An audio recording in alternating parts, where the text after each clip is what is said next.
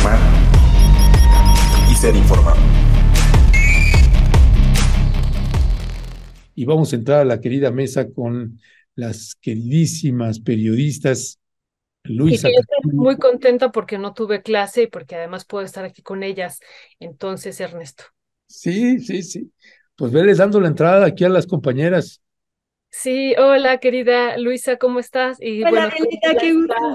Sí, sí, qué bueno. Le decía yo a Ernesto y a la audiencia que hoy no hay clases en, en la UAM. Es, creo que es la única porque la UNAM sí tiene, el Poli sí tiene, pero la UAM lleva eh, otro calendario. Incluso cuando todos están de vacaciones, nosotros estamos trabajando y, este, y, y al revés, ¿no? Cuando todos están eh, trabajando, nosotros estamos así, ¿no? Y hoy, eh, pues no, hoy, hoy también este día no, no, se, no se trabaja, no se elabora en la UAM. Así es que qué padre estar aquí con ustedes y qué alegría. Ay, fortuna para nosotras, Violeta. Sí, qué gusto saludarte. Yo te extrañaba mucho, no habíamos coincidido. No habíamos coincidido. Sí, te extrañamos mucho, Violeta. Qué, qué gusto, qué gusto que podamos estar aquí. Buenos, buenos días, Jessy. Todavía no te vemos. ¿Cómo estás? Sí. ¿Cómo estás, Jessica? No sé por qué no me veo. A ver, aquí dice que sí me veo. ¿Qué pasará? No sé, pero no, no te ves a cuadro. Se ve como Ay. un rectángulo gris. No, no me ven, siguen sin verme nada. Sí, a, a lo mejor salir y volver a entrar. Dejen, voy, salgo y vuelvo a entrar. Sí. Voy. Ok. Pues, eh, pues adelante también ahí eh, sobre los ejes temáticos. Daniela está escribiendo también que va un poco tarde porque está terminando una reunión, pero que ahí, ahí viene, ahí viene, este, y vamos a hablar de varios temas, entre esos, ser mamá de dos gremlins y no morir en el intento. Diría qué que bueno. ser mamá de dos gremlins y no morir en el intento. Bueno, no les diría gremlins a los suyos, pero bueno, también tienen cada una y cada uno ha tenido sus experiencias. Ahí sí coincidimos, ¿no? Sí, ya nos las sabemos. Sí, sí, sí. Pues, es- pues, pues si les parece, vamos entrando en materia. Ah, ya está ahí, mira, qué bien. Jessica, Ahora pues, sí ya me veo. ¿Cómo eso. están? Qué Bien, gusto estar aquí. gracias, gracias. Oigan, pues si gustan, vamos entrando en materia con el tema del, pues esta premiación que dio eh, el presidente de la República a dos exsecretarios de la Defensa Nacional. Do- fueron tres, pero dos que nos llamaron mucho la atención y que es el general Salvador Cienfuegos y Enrique Cervantes Aguirre. ¿Cuál es tu mirada sobre esto, mi querida Luisa? Híjole, pues, a ver, em, entiendo lo que dice el presidente, lo que dijo hace unas horas en la conferencia matutina sobre que era algo en su función como directores, como formadores, digamos, em, castrenses y su defensa, digamos, a lo a que lo que se tenía que resolver de la acusación eh, o supuesta acusación en Estados Unidos ya se había resuelto, digamos, ¿no? Pero el presidente mejor que nadie es alguien que sabe de símbolos y que entiende, digamos, la importancia de su presencia, por ejemplo, de su ausencia, ¿no? No por nada en determinado momento entregó el bastón de mando, en determinados momentos se ha reunido con ciertas personas y con otras no. Entonces, me parece increíble en un momento además en el que acaba de pasar octubre y acaba de pasar septiembre, que el presidente no dimensione lo que es cualquier tipo de aparición pública con el general Cienfuegos y más una condecoración. El general Cienfuegos ya había sido intentado ser condecorado, se acordarán ustedes, en 18 con un honoris causa que terminó cancelándose porque la gente renunció a eso. Cualquier condecoración a un militar va a hacer ruido, eso es algo que ya hemos visto en este país, pues no es ninguna novedad. Si es el presidente el que acude y el que participa, pues más. Si acaba de pasar el 2 de octubre y acaba de pasar un aniversario de Ayotzinapa, que además sucedió durante la gestión de Salvador Cienfuegos, o sea, me parece solo de una indolencia, ya no solo imprudencia, sino de una indolencia, digamos, política muy grande de, del presidente. Entonces, creo que está confundiendo, digamos, porque dice, es que me están metiendo grilla y ruido. No, no, está muy acomodada cada cosa en su lugar, ¿no? Y, y esto tiene que ver con símbolos, tiene que ver con el, el momento político de su gobierno. Yo creo que ahí, eh, en ese caso, fue muy desafortunado. Y si no hubiera ido a eso, la nota que menciona al ejército el día de hoy hubiera sido la que cubrió Jessica ayer al ejército rescatando a personas desde Israel, a personas llegando a nuestro país diciendo ningún otro país ha hecho esto. Era imposible salir, no había manera, me costó muchísimo trabajo, llegando a besar el suelo mexicano y agradecerle al presidente y a la y al ejército que habían que hayan hecho esa labor. Y lo que pasa es eso, que las buenas labores por Lidia, por Max, en cuanto a fenómenos meteorológicos, rescatando a connacionales de Israel, todas las cosas buenas que hace el ejército terminan supeditándose en la agenda, quedando abajo de unos cuantos pillos, la verdad. Y, y, digo pillos porque me parece que no lo estoy diciendo eh, como un juicio de valor, es decir, están involucrados y señalados en los propios informes de la COBAG como actores del caso Ayotzinapa. Entonces, ¿por qué esta insistencia, insistencia digamos, del presidente de, de, los símbolos? Lo decíamos aquí también el otro día, por ejemplo, sobre a quién suman a sus filas, ¿no? ¿Para qué sube Claudia Sheinbaum la foto con Rommel eh, Pacheco. Podía solo haberlo sumado, como el presidente sumó un montón de gente que también criticamos, pero sin subir la foto y el agradecimiento. Esto es lo mismo. Entiendo que esas condecoraciones son cosas que, digamos, desde el lado civil no seguimos y no entendemos cómo funcionan las dinámicas militares. El presidente no tenía que haber estado ahí. Yo creo que sabía y pudo haber medido y también ya suena un poco como pues como un desafío de necedad suya, ¿no? Como de ya les dije que el ejército es bueno y lo defenderé a pesar de que haya tantas víctimas reclamando ese posicionamiento suyo. Entonces creo que lo menos que podría decir es que es una torpeza enorme y una, y una imprudencia que se pudo haber ahorrado y que de hecho hubiera hecho quedar mejor al ejército el día de hoy en la agenda. Gracias, querida Luisa, muchísimas gracias. Y ya está Dani, Dani, muy buenos días, ¿cómo estás? Hola, pues aquí un poquito tarde, pero pues ya sumándome a la mesa. Muy bien, muchas gracias, Dani. Qué bueno que andas por acá. Jessy, pues, ¿cuál es tu? Me he acordado mucho de ti, Jessy, estos días, mucho, mucho. Espero que bien. Sí, sí, muy bien por todo esto también que tú ya has estado comentando, también ustedes tres, pero no sé, me he acordado en verdad de tus palabras que habías dicho ya en, en ocasiones anteriores sobre el ejército. Y bueno, pues hoy, hoy vemos, o al día de ayer vemos, y decíamos hace ratito, un punto de inflexión lo vivimos la semana pasada cuando la periodista de proceso, y yo no me cansaré y no dejo de pensar en eso, le pregunta al presidente si había pensado que lo iba a defender así, de tal manera el ejército dijo sí, sí lo había pensado, ¿no? Ese fue un punto de inflexión. Y el de ayer, eh, ¿cuál, sería tu valoración sobre, sobre esto, Jesse?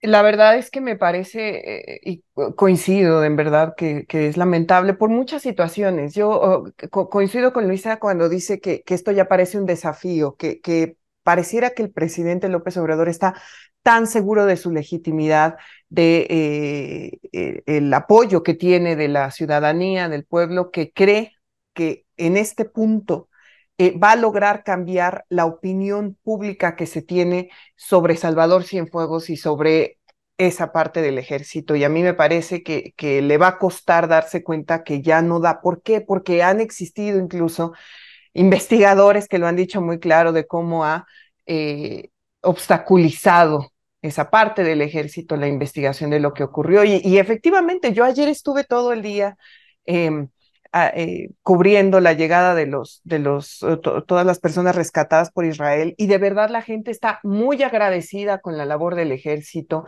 Eh, no había más que agradecimiento lo que yo vi, pero también ahí, estaba yo en la, en la sede de la Secretaría de la Defensa Nacional cuando vi este informe que presentó ayer la Secretaría de Gobernación, Alejandro Elcinas, el subsecretario de Derechos Humanos, donde prácticamente esta comisión de la verdad a conocer, eh, para, para aclarar los crímenes del pasado, da a conocer que pues encontraron restos, al parecer, de miembros de la Liga 23 de septiembre exhumados en el Panteón de Dolores, que también tendría que haber sido pues una historia importante porque es una comisión que se creó por un gobierno eh, que comenzó, ya no sé ni siquiera cómo decirlo, que, que era una reivindicación para un gobierno de izquierda importante de tener, eh, saldar deudas con el pasado, saber quiénes habían eh, asesinado durante la guerra sucia de este país a los líderes sociales que trataron de cambiar la situación que existía. Y fue también un evento muy pequeño, ¿no? De que en realidad no tuvo mayor,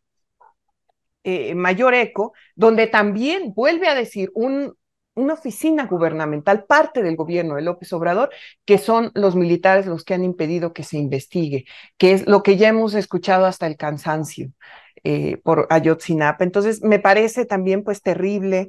Yo creo que, que quienes necesitaban, por supuesto, esta condecoración eran los militares, la, la cara del, del general secretario de la defensa eh, de felicidades es muy clara en las fotos que ya han dado la vuelta, yo creo que por toda América Latina, pero que le restan mucho al presidente López Obrador, porque ya no hay manera de defender a esa cúpula del ejército. Insisto, nosotros también eh, hemos documentado y hemos visto, como bien dice Luisa, todas las labores importantes que ha hecho el ejército por este país y que en realidad sigue haciendo en muchos sentidos. Yo lo vi, yo hablé ayer con los militares que, que están sin dormir por apoyar a la gente que viene de Israel que están prácticamente dedicando todas estas horas importantes, saben lo que, lo que implica sacar a los mexicanos, que además hay que decirlo, ¿eh? y lo dicen los propios, las propias eh, personas que regresaron de Israel, que México fue el país que más rápido se movió para sacar a todos los mexicanos que estaban allá atrapados, a todos sus connacionales, no lo ha hecho ningún otro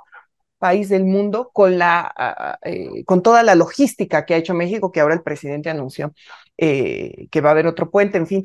Y, quiero decir nada más una cosa, finalmente esta mañana, como, como bien dice Luisa, lo que, lo que dice el presidente es que pues es, eh, trata de desacreditar otra vez a la DEA, dice que si Anabel Hernández o Carmen Aristegui o Julio Hernández tienen algún tipo de prueba de que estuvo ahí eh, participó de alguna manera el general Cienfuegos en la desaparición de los 43 estudiantes de Ayotzinapa, pues que las presenten. Cuando él, e, ese argumento de acusar a los periodistas para tratar eh, de decirle a la gente que somos los periodistas los causantes de esa mala imagen, ya no, me parece que ya en este punto ya no da ni siquiera entre los seguidores del presidente López Obrador. Entonces me parece terrible. Gracias, gracias, mi querida Jessica Cermeño. Daniela Pastrana, borraste tu, apagaste tu cámara y ahí les pedimos, este, no sé si la puedes activar otra vez. Hello. A mí se, me hace que es un rollo del, hasta del Zoom, está raro hoy el Zoom. Daniela. Ahí está Dani otra vez, pero creo que se, se quedó congelada. Sí, está congelada. Está, en el chat nos puso que... Ya, ya, ya está, ya está. El, el micrófono, Daniela. Sí, ya los oigo. Ya, es y que en esa... les estaba preguntando, lo dije, no sabía si era yo. Sí, es que en, en, esa sala vas a tener baja, baja velocidad de conexión, este, a menos que estés alámbricamente.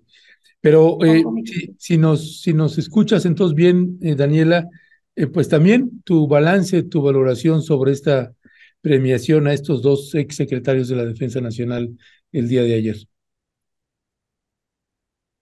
Mira, yo creo que es un poco lo que puedo aportar a lo que ya dijeron Luisa y Jesse, sobre todo en el tema de eh, lo lamentable que es que hoy la nota de los militares pudo haber sido, pudo haber sido la positiva y no la del enojo. Eh, aunque de todas maneras hay, otro tema relacionado con los militares que también provoca preocupación y es esta, ¿no? La acusación que hace abiertamente el mecanismo para el esclarecimiento histórico de la Comisión de la Verdad, que decidió retirar formalmente a su equipo de investigadores eh, porque eh, dicen que eh, hubo un cambio, o sea que al principio tuvieron posibilidad de, de o sea, con reticencias eso de obtener información, pero que ahorita y claramente también, pues ellos se van a retirar. Te estás cortando, oh, Daniela. ¿Me escuchan? ¿Puedo intentar con mi teléfono? Ok, probamos con el teléfono. ¿Me escuchan? Voy a tratar con el teléfono mejor. Ya, gracias, gracias. Ahora me regreso. Ahorita, ahorita regresamos entonces con Daniela. Luisa, también aprovecharía aquí, eh, hablando precisamente de la mañanera del día de hoy, pues hoy le tocó también a Carla Quintana y comentaba yo hace un rato que, que en este caso, no lo del ejército, sino de Carla Quintana, para mí era un, una muestra clara que hay alguien o alguienes que le dicen cosas al presidente que supuestamente pasaron y no pasaron, como esto de señalar que Carla Quintana le había dado una entrevista a Carmen Aristegui y que había denunciado eh, lo de su renuncia y que había entregado documentación a la ONU y a organizaciones no gubernamentales y nada de esto sucedió. Y eso eh, nos hace pensar también, o me hace pensar, pues esta parte de, pues, quién le informa al presidente y, que tal vez no hay mucho cuidado a la hora de, de, de verificar ese tipo de informaciones, ¿no? Tu micrófono. Eh, Sí, perdón. Justo estoy viendo que Carlos Pérez Ricard del Mecanismo Histórico le escribió en la mañana al presidente eh, diciéndole, acá no estamos desinformando, queremos cumplir su mandato presidencial y la demanda de las víctimas de la guerra sucia. Verdad y justicia no más, pero tampoco menos. Le haremos llegar al presidente López Obrador la información precisa, que es como un poco pues en este mismo sentido que tú dices, ¿no? De quién sabe cuál sea el filtro o si ya también es criterio propio, digo, difícil el análisis, pero al, al menos lo que veo es que es compartido, ¿no? Esta sensación como de que está siendo mal informado. Gracias, gracias, Luisa. Ya está por ahí Daniela. Daniela. Sí, ya lo intenté ahora, es que acá donde estoy no había, no hay buena, no hay buena recepción, pero ya lo intenté con el teléfono para que a ver si funciona más. Eh, Dani, casi no se escucha. ahora, Perdón, se, se escucha muy bajito. No sé si sea yo, pero ya le subí todo. No, no, sí, Que nos es- grite. ¿ya me escuchan? ahí mejor. Sí, eh, bueno, lo que les estaba diciendo, que era esto del mecan- del- de, la, de la otra mala noticia, que es la del mecanismo eh, de, para el esclarecimiento histórico, y sí hay, hay como señales que a mí me parecen realmente ya eh, eh, preocupantes, y no, no, yo no estoy segura y no sé si es un tema ya como de desafío. Puede ser, o sea, siempre puede ser este asunto de decir, eh, pues yo ya les dije que que este, el ejército es bueno y va a ser bueno, porque el presidente tiene esos rasgos a veces como de que cuando eh, siente que, le están insistiendo en una idea contraria, eh, pues él mismo lo reconoce, ¿no? Puede ser necio, y eso es preocupante. Pero también eh, justo me acordé de algo que, que pasó en, eh, ahora y que les contaba. ¿Puedes hablar más fuerte? Es que la, la gente está escribiendo que, te, que casi no te escucha. Eh, sí, pues estoy, este, trataré de hablar más fuerte, no sé si así ya me escuchan. Ajá. Oye, da Daniela, eh, estás aquí en la oficina, ¿no? ¿Estás ahí? ¿En la sala de juntas? ¿Por, ¿Por, qué no hacemos una, hacemos una pausa y te subes y, y ponemos una silla mejor aquí y ahorita hacemos un ajuste de cámara? Órale, subo mejor. ¿Sale? Órale. Este, perdón, pues a, adelante, Violeta. Vamos a hacer un ajuste nosotros acá. Sí, perfecto. Pues eh, Jessy, también eh, de este tema, pues eh, sigamos con este tema de lo que ha pasado el día de ayer. Y bueno, eh, comentábamos hace, hace ratito, y, y, a ver de tu valoración, porque escuchamos mucho y leemos mucho, y también que a ver qué dice Luisa, sobre el papel que ha tenido el ejército, los militares este sexenio. Y un argumento que vemos mucho es que pues ha sido positivo que los eh, militares estén en la construcción, ¿no? Por ejemplo, iniciaron con los bancos del bienestar, eh, luego con estas eh, mega obras y después ya dimos otro paso. Este paso de la construcción pasamos ya al control y a la operación. Por ejemplo, estoy eh, pensando en la operación que tendrá sobre el tren Maya, sobre las aduanas, sobre los aeropuertos. O sea, ya, ya pasamos de la construcción al control y a la operación. Ese es un segundo paso.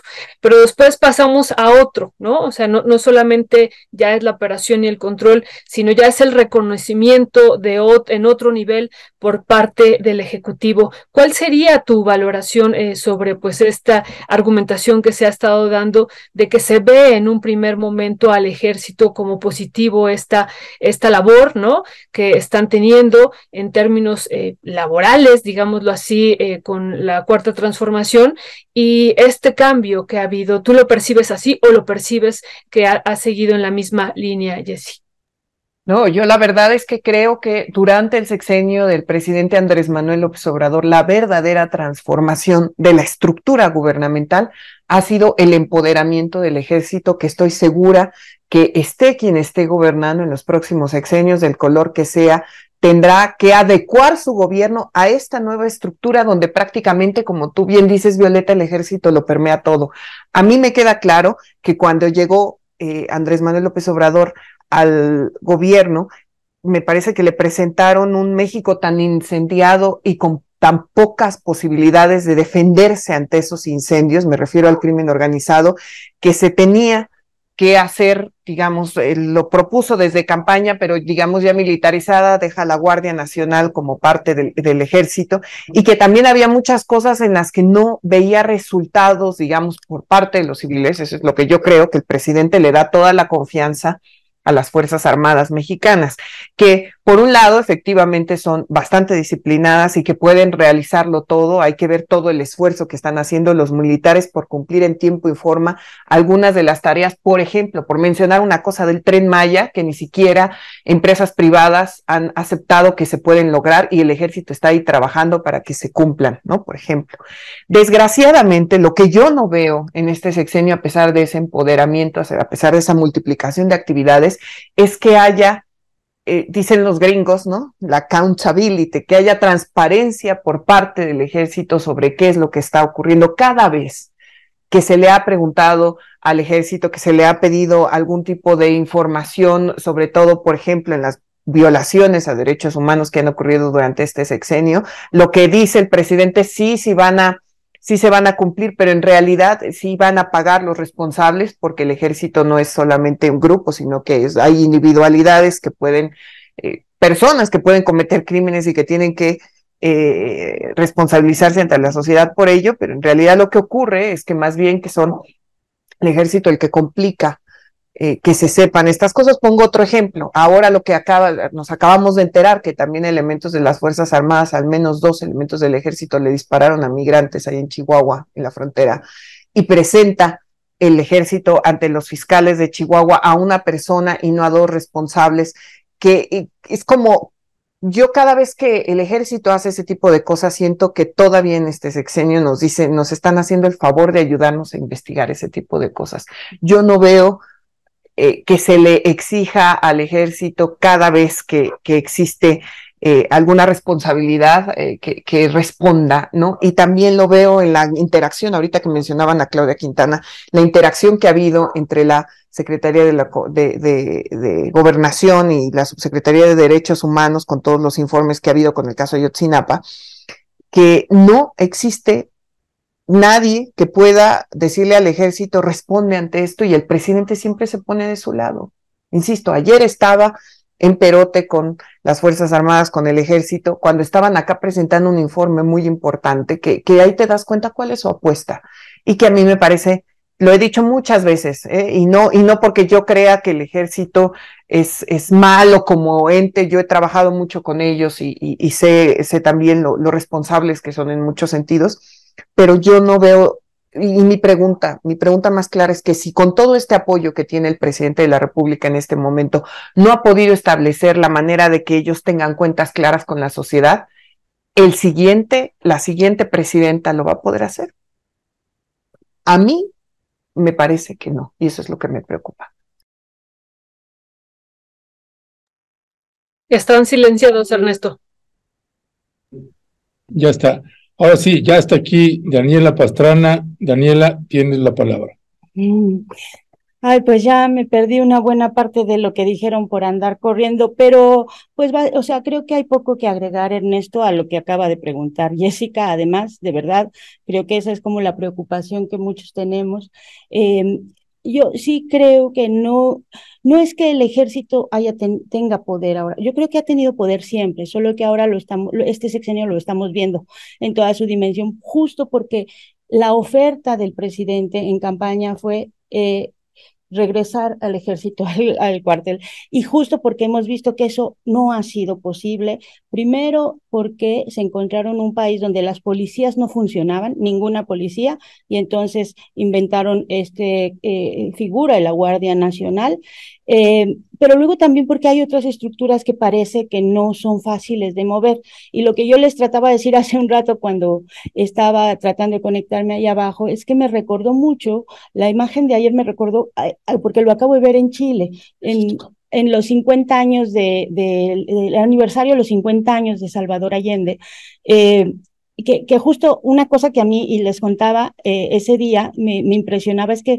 el presidente Boric, que yo decía, bueno, ¿cómo se le ocurre? Porque hizo un reconocimiento de los presidentes que habían estado post dictadura y lo que habían aportado como a la democracia y pues reconoció a Piñera Y, y, pues Piñera tiene 400 personas sin ojos por las protestas de la revuelta de hace cuatro años. Entonces, para mí eso era escandaloso, pero allá les parecía que había sido un, o sea, reconoció que hubo un golpe y eso ya era mucho. Entonces, ahora que lo veía, decía, ¿qué tanto margen deben tener de acción a veces o de definición? Porque lo que sí estamos viendo es este poder fuerte que tiene y, y lo estamos viendo ahora en esa, en toda esa dimensión. No sé si es nada más un tema de los voy a convencer, o sea, de la necedad, que sí puede ser, de, de, de querer convencernos de que es bueno, porque también hace cosas buenas, o realmente no tiene ese margen de, de, de acción eh, que podríamos pensar que debe tener el presidente o que llegamos a pensar que un presidente es todopoderoso.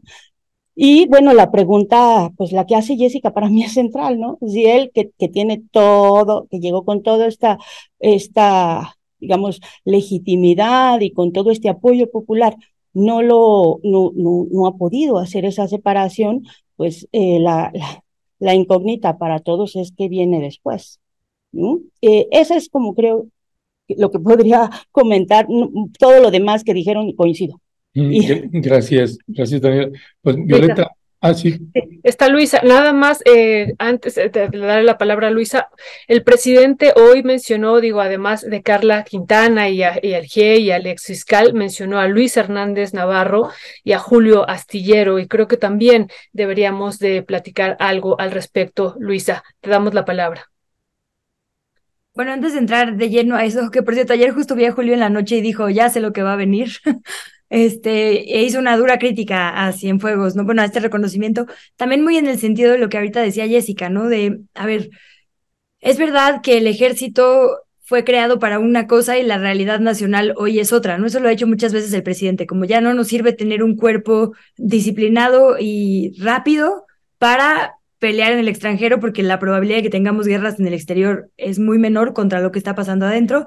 Entonces, adecuo, ¿no? O sea, como que yo le doy esas, es verdad. Las aduanas eran una corruptela espantosa y había que poner orden, por supuesto. Los aeropuertos con estos códigos que ahora sabemos, ¿no? Este, de hasta de dejar de ver para que se traficaran cosas y demás. Ok, o sea, sí hay muchas cosas que es evidente que, que tenían que atenderse, como bien dice Dani. También creo esto, ¿no? De que no, no conocemos del todo lo que está pasando, o sea, no sabemos si él, pues sí, si no nos dicen cosas por motivos de seguridad y, demás. Lo que sí creo es que así como se está adecuando el ejército para responder a nuestra realidad actual, que es justo más bien una, pues un fuego interno importante, tendríamos que ajustar todo lo demás para proteger a la sociedad.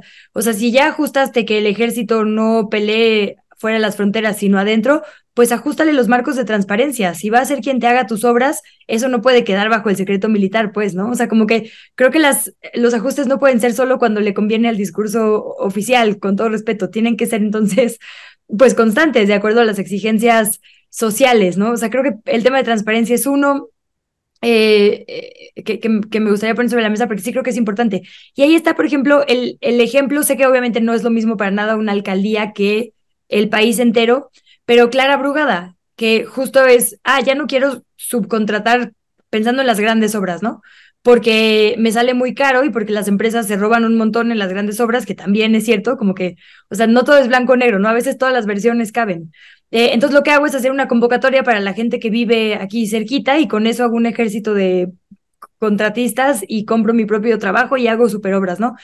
Claro que dentro de los márgenes acotados que hay, todo el mundo puede hacer las cosas distintas, ¿no? yo creo que el presidente un poco podría hacer eso también. Podría decir, efectivamente, la situación cambió, voy a cambiar yo de estrategia, eh, pero pues atendiendo estos reclamos históricos. El asunto de la transparencia, ahora con lo que dice el mecanismo, lo dijeron también durante el 2 de octubre, ¿no? Dejen ustedes como lo más reciente, las décadas 80, 90 y ahora, bueno, obviamente el caso Ayotzinapa. No se puede saber la participación del ejército desde el principio, de ese nivel es la protección, porque, insisto, como es un asunto de carrera, pues son los mismos apellidos, digamos, las mismas herencias las que siguen ahí cuidando espaldas de mucho tiempo atrás la única forma de tener verdad y justicia va a ser, como dice Dani, pues la primera, el primer paso es reconocerlo y como que eso todavía no se ha dado aquí. El ejército podría desmarcarse de otros ejércitos si reconociera, pero como no reconoce, entonces parece una masa homologada que criticamos uniformemente, ¿no? El propio mm, eh, general eh, ay, perdón, el propio titular actual de la Sedena podría desmarcarse siendo distinto, siendo de verdad un ejército que actúa diferente a estas cadenas de mando anteriores. Yo no entiendo por qué no apostarle a eso, ¿no? Como bien decíamos, quien le esté, eh, pues quien sea, digamos, del cuarto de guerra del presidente, también creo que debería hablarle en el, en el sentido de eso.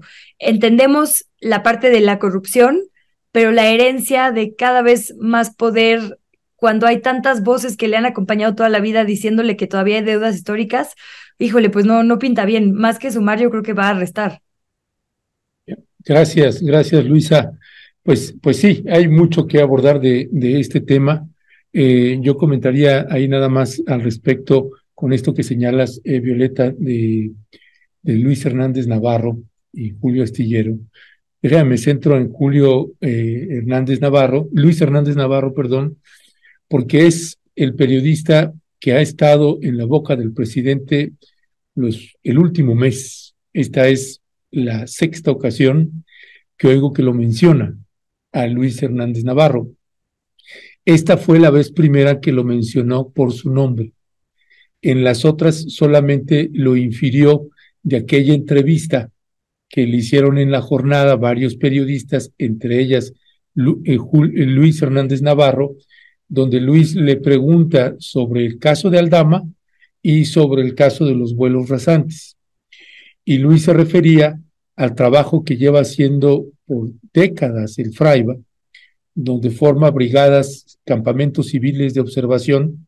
Ahora ya no se puede por los cárteles de la droga y la situación cambió, pero eh, cuando se instalaban los campamentos civiles, hay bitácoras eh, cada campamento civil, y lo digo porque me ha tocado estar y ahí ver cómo funcionan y trabajan, son muy rigurosos, ¿no?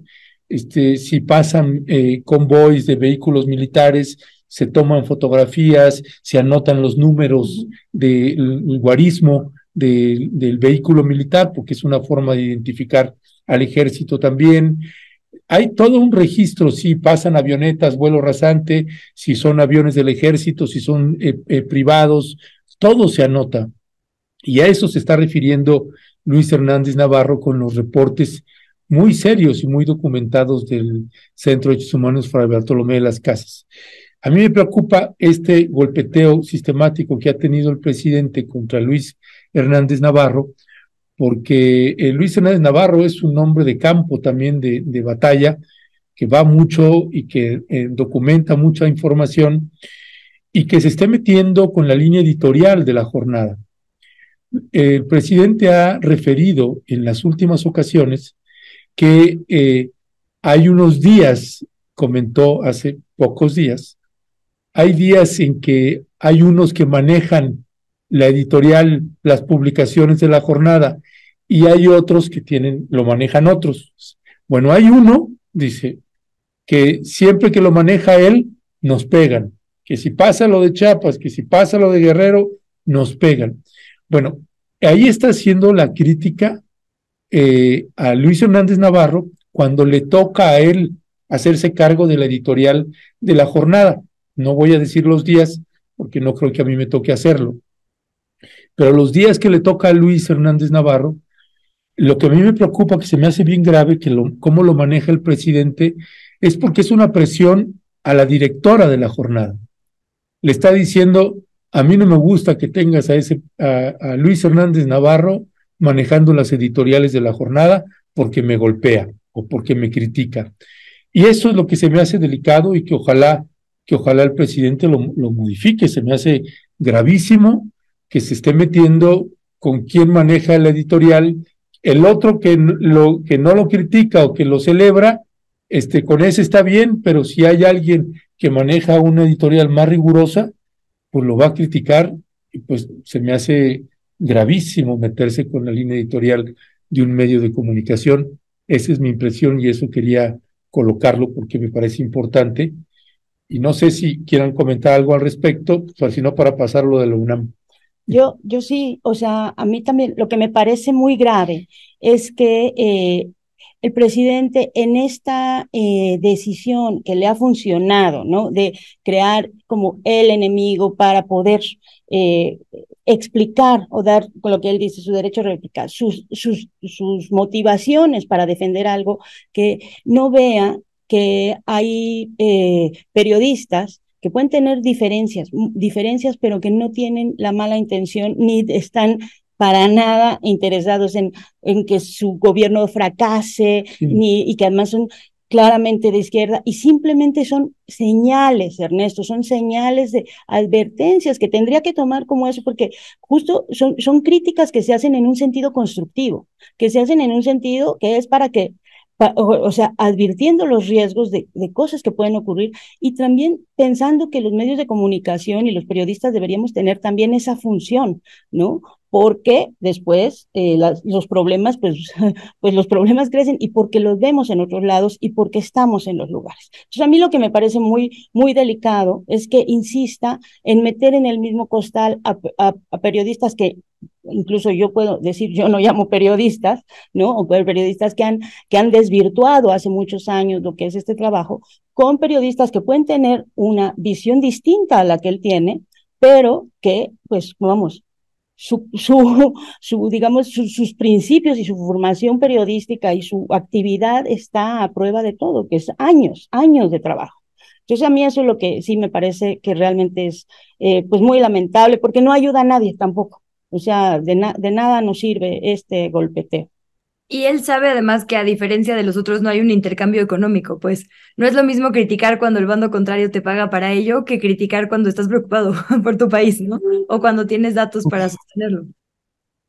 Sí, sí, así es pues eh, realmente es un, un, tema que vamos a seguir eh, discutiendo y que no, no se cierra ahorita, digo, lo, volvimos a abrir por lo que ocurrió para mí este otro punto de inflexión el día de ayer y bueno, seguiremos eh, discutiendo esto en los días siguientes, pero bueno, hay otro tema también. Solamente decir esto antes de pasar al otro tema y que le daría la palabra a Dani, esta parte de lo que ustedes comentan, por ejemplo, de Luis Hernández en Navarro, pues que lleva décadas y décadas, ¿no? Con eh, haciendo análisis del movimiento, de los movimientos sociales, ¿no? Yo, yo me acuerdo sus eh, eh, relatos que tenía desde, no sé, desde el magisterio del, desde el 85, con la coordinadora, ¿no? De, profesores y luego todo el movimiento zapatista y o sea, realmente lleva años y décadas pues eh, haciendo una labor muy, muy importante junto a los movimientos sociales y que creo que pues eso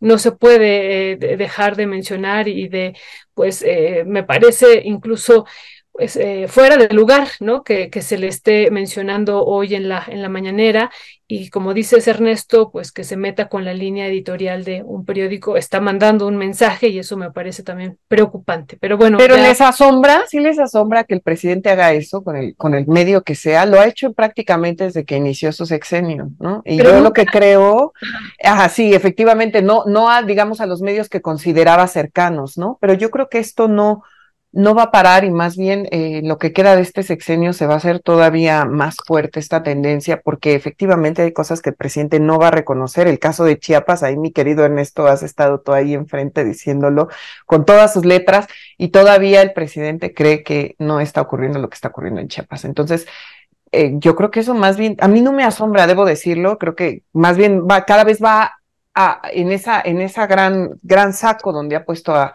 muchos periodistas de este país, lo único que va a hacer es agregar a más y más y más, de que, que, que traten de hacerle ver una realidad con la que él no está de acuerdo. Es, es mi punto de vista. No, no me asombra.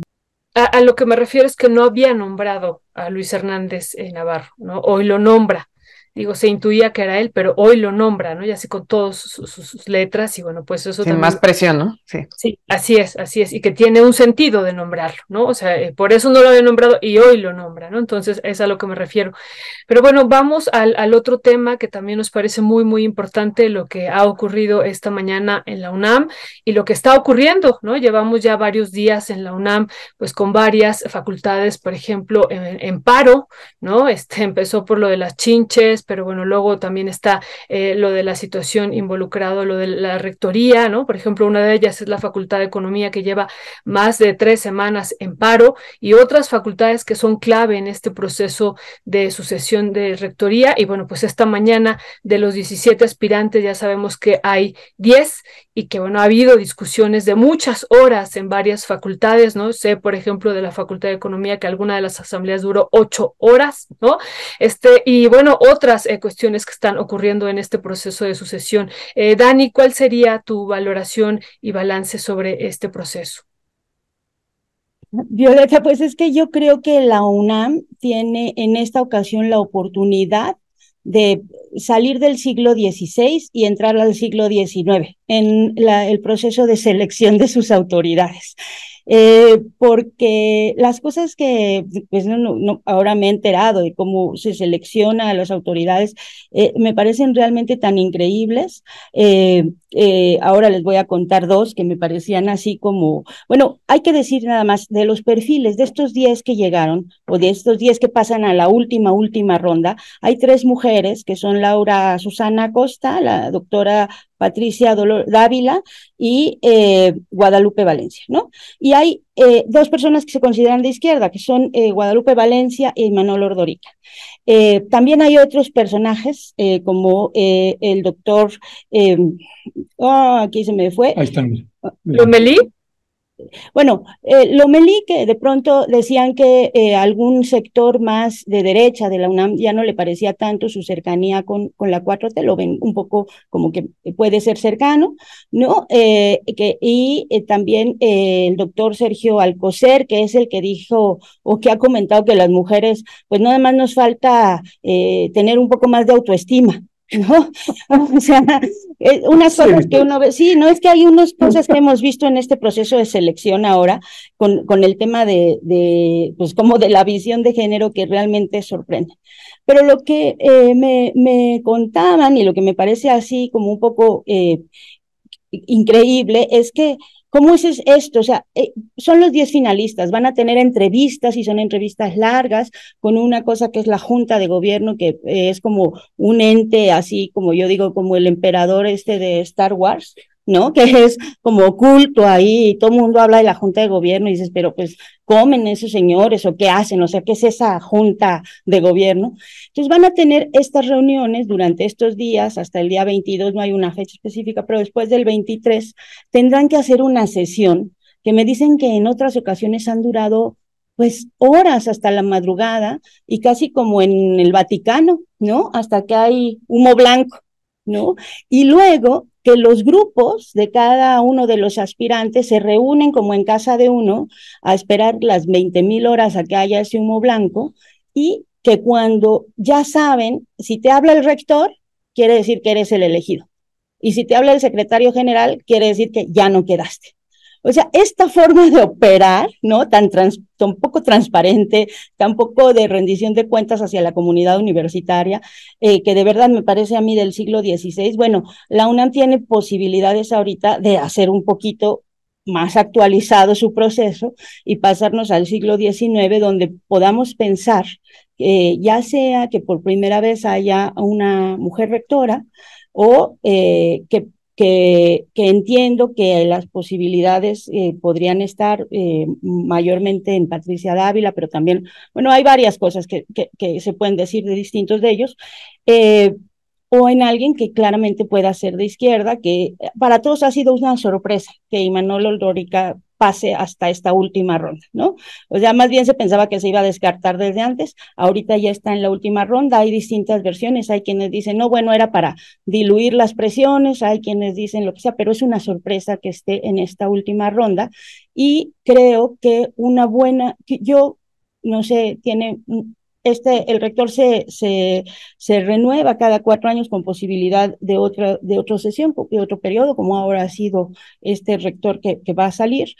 Y eh, me parece muy interesante y que yo nunca había visto tanta efervescencia en la comunidad o tanta como emoción o tanto interés en la comunidad universitaria por este proceso que siempre quedaba como en las élites, oscuro, ¿no? Lejano. Y ahora, pues, no sé cómo les va a ustedes, pero a mí yo amanecí y por todos lados, en todos los chats me llegaba la lista de los 10, de los 10, este, eh, aspirantes finalistas, porque hay mucha, hay mucha efervescencia y hay mucha movilidad de, de, la comunidad y eso me parece que es quizá lo más rescatable, porque al final esa presión es la que ha hecho o la que ha podido impulsar estos pequeñitos cambios que antes nunca se habían visto. Gracias, gracias Daniela. Pues sí, y ayer precisamente estábamos entrevistando a Isabel Briseño, que tuvo una entrevista con Imanol Ordorica, y Violeta y yo tuvimos una hace que son dos meses, no recuerdo cuánto. Estaba iniciando su, su campaña y ahora que ya está, eh, y, y, bueno, pues que también hay otra protesta fuerte, pues la comunidad estudiantil y la comunidad académica que dicen, pues sí, este, gracias a, por ejemplo, que Imanol Ordorica está haciendo recorridos y teniendo diálogos y debates con los estudiantes o con la comunidad académica, pues eso permite que, que esa comunidad estudiantil y académica se vaya informando y enterando más de cómo demonios es ese proceso interno que tienen allí en la UNAM. Pero finalmente, y lo que nos decía eh, ayer Isabel, eh, es que Isabel Briceño de pie de página, es que, eh, pero finalmente lo que dicen los estudiantes, pues sí, pero no, no tenemos velo, no, no podemos votar, no importa qué opinemos, ni la comunidad académica tampoco, ni los... No, no hay manera, ¿no? Eh, ¿Qué decir al respecto ahí, mi querida Luisa? Ay, pues yo era de la idea, sobre todo porque cuando me tocó cubrir los paros ahí en, en campo, en las facultades, desde hace varios años, porque digo, ahorita obviamente se exacerban los ánimos, pero casi que en cada paro se decía esto, ¿no? Que, que tendría que haber un voto universal.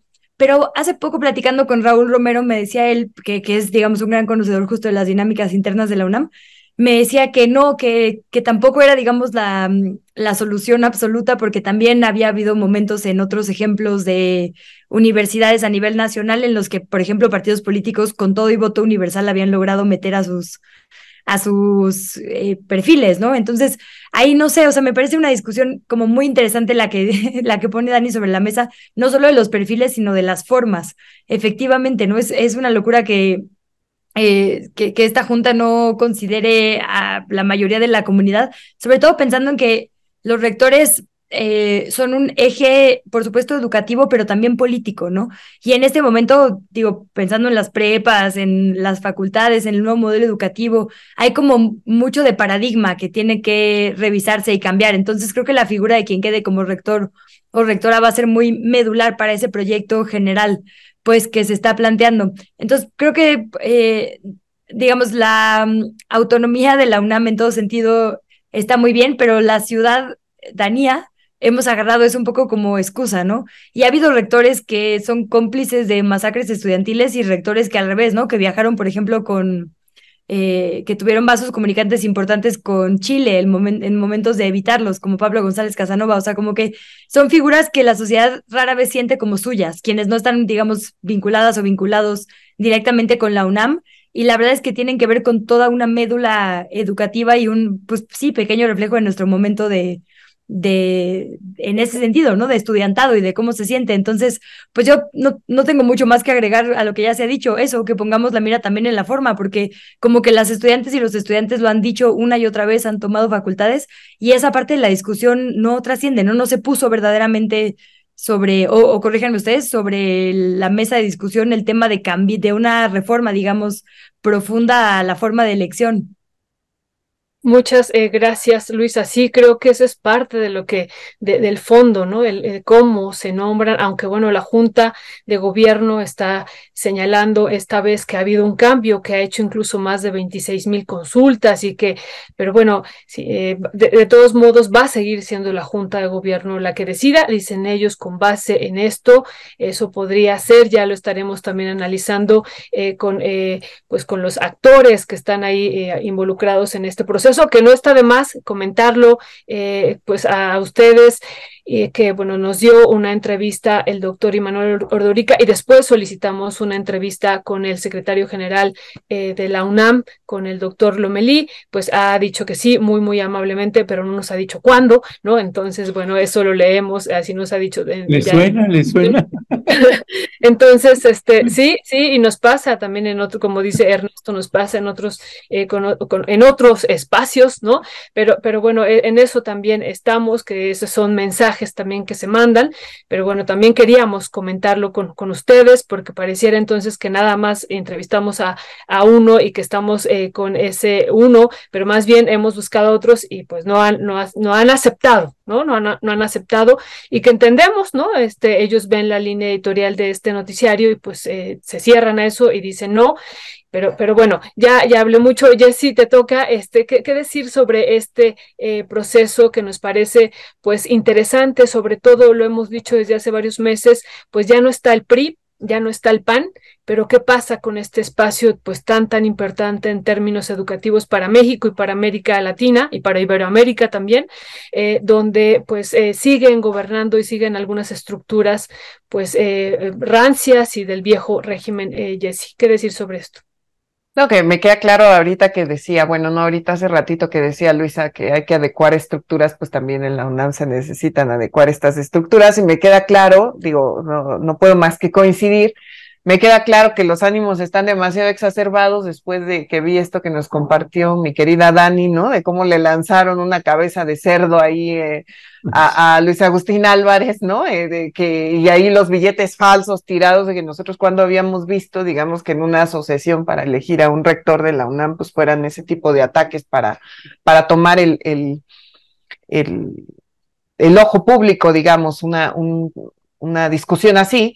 Pero sí, la verdad es que después de, a pesar de que se hicieron intentos, yo veo algunos, eh, eh, no titulares, pero sí veo eh, cómo se ha dicho que a pesar de que se incrementaron, por ejemplo, los días para que se pudieran hacer las revisiones, digamos, la escultación de, de quienes podían ser los, los candidatos, y que hubo opiniones de la ciudadanía, por ejemplo, estaba viendo aquí en el, diario Excelsior que dicen que solo 5.8 de todo, por ciento de toda la población universitaria tuvo la posibilidad de decir algo al respecto sobre la elección de, de quién será su rector.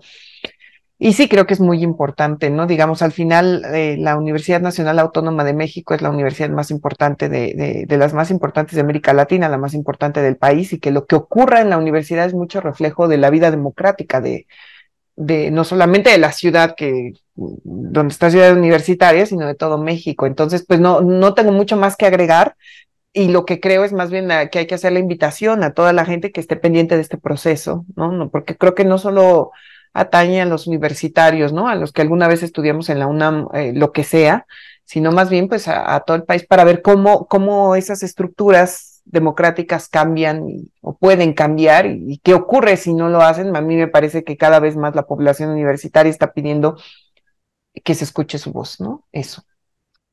Gracias, Jessica. Una, cosa que quería comentar de esto, ¿sabes? Es que eh, la UNAM, o sea, la UNAM es un, mundo, o sea, la UNAM, eh, el otro día estaba viendo los números de, de qué, población eh, estudiantil tiene entre este, bachilleratos, entre prepas eh, y eh, licenciaturas, posgrado, son 373 mil.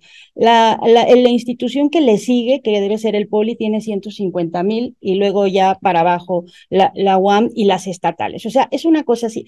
Y si le aumentas trabajadores, maestros, docentes, investigadores, pues estamos hablando de medio millón de personas.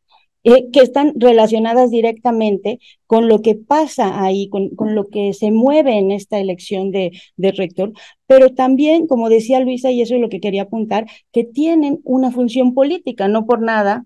El ex rector José Narro después fue este secretario dirigente nacional del PRI. O sea, sí tienen una función política porque es justo un, un, es un reinito, como bien ponen de pronto en el chat, es un mundo. Y por eso yo decía, tiene el chance de pasar del siglo XVI que es con este de, e, esta oscuridad y opacidad absoluta, al siglo XIX. No vamos a esperar a que llegue al siglo XXI porque no vamos a aspirar a tanto, pero pues por lo menos que nos vaya, se vaya acercando a la época en la que vivimos en estos procesos en los que pueda incorporar más a la comunidad, que haya más transparencia de cómo se elige al rector, porque ese rector no solo va a tener una importancia en la vida de ese medio millón de personas, sino en la vida política del país.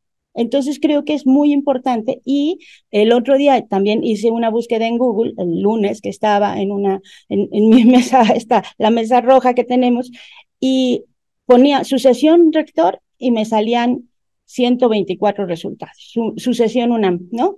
Y, y ponía chinches UNAM y salían cinco mil y tantos. Entonces creo que también de parte de los medios hay, o sea, también no ha habido una posibilidad de, de, mostrar que eh, por qué es importante. Y, y, de los candidatos, obviamente, pues es lo mismo que nosotros decimos, pues no es que solo quieras entrevistar uno, es que los demás, pues no los ves, no los vieron en la campaña, en, en las aulas, y no los vimos en los medios porque no, no se acercan, o sea, están lejísimos. Pero pues sí es momento de empezar a decirles, oigan, explíquenos cómo eligen a su rector, ¿no? A todos, a la sociedad, a la comunidad universitaria y a la sociedad. Pues sí, pues gracias, gracias Daniela. Pues tenemos que ir cerrando ya. Eh, eh, eh, Luisa, ¿con qué te despides? Pues aprovechando que tenemos la mira en la UNAM, con esta disculpa histórica, porque hablando del papel político y social que tienen lugares como la máxima casa de estudios, eh, la disculpa pública que ofrecieron por no, por haber sido omisos, digamos, en la parte que les tocaba como, como facultad, eh, con la desaparición de, una de sus alumnas, me parece importante lo que, lo que dijo ayer el, rector Graue. Em, tarde, muy tarde, eh, incluso ya sin que la madre de esta víctima pueda verlo, pero sí creo que es importante que la máxima casa de estudios reconozca que tiene un papel fundamental en la violencia contra sus alumnas. Alguna vez, eh, hace algunos años, hice una nota sobre cómo la colonia le daña a la UNAM y la UNAM eran de las colonias que sumaban más violencia de género y les dio ataque y me dijeron que la universidad no tenía nada que ver con eso a pesar de las denuncias de violaciones dentro del campus, ¿no? Hay niñas que denuncian, niñas no, mujeres que denuncian que han sido eh, violentadas ahí. Hay mujeres que han sido víctimas de feminicidio dentro de las propias instalaciones, alumnas que desaparecen en el trayecto a casa. Es decir, la UNAM no puede fingir que no es parte de esta dinámica y actor eh, de violencia contra las mujeres, ¿no? Entonces digo, si bien tendría que ser obviamente un eje fundamental de quien aspire a ser rector o rectora, me pareció importante que hubiera una, una, disculpa pública ayer en la que se reconozca que la celeridad y el pronunciamiento político de la UNAM en casos de violencia de género pesa a nivel nacional. Muchas eh, gracias, Luisa. Qué bueno que, recuerdas este caso de esta estudiante Mariela Vanessa Díaz eh, Valverde, que bueno, sí nos pareció muy, muy importante el día de ayer y sobre todo en este contexto que también vivimos ayer de esto que ocurrió en la Comisión de Derechos Humanos de la Ciudad de México, pues esta, digo, no lo vamos a tocar ahorita, pero estas recomendaciones que se hacen a partir de la desaparición del estudiante de la UAM Xochimilco, eh, Alexis Samar, que también eh, nos parece ahí muy, muy importante que lo que hizo la UNAM y bueno, lo que están haciendo ahorita las autoridades a partir de la desaparición y del el homicidio que también eh, cometieron contra Alexis Azamar, que ya lo estaremos también abordando los próximos eh, días. Y bueno, nada más, Jessy, ¿con qué te, te despides? Estamos viendo también, nos han comunicado varios compañeros de algunas facultades que se está convocando para el día sábado a analizar el proceso. Ya estamos verificando esta convocatoria que se está haciendo, están eh, llamando a un evento eh, colectivo, ya estaremos viendo si es así.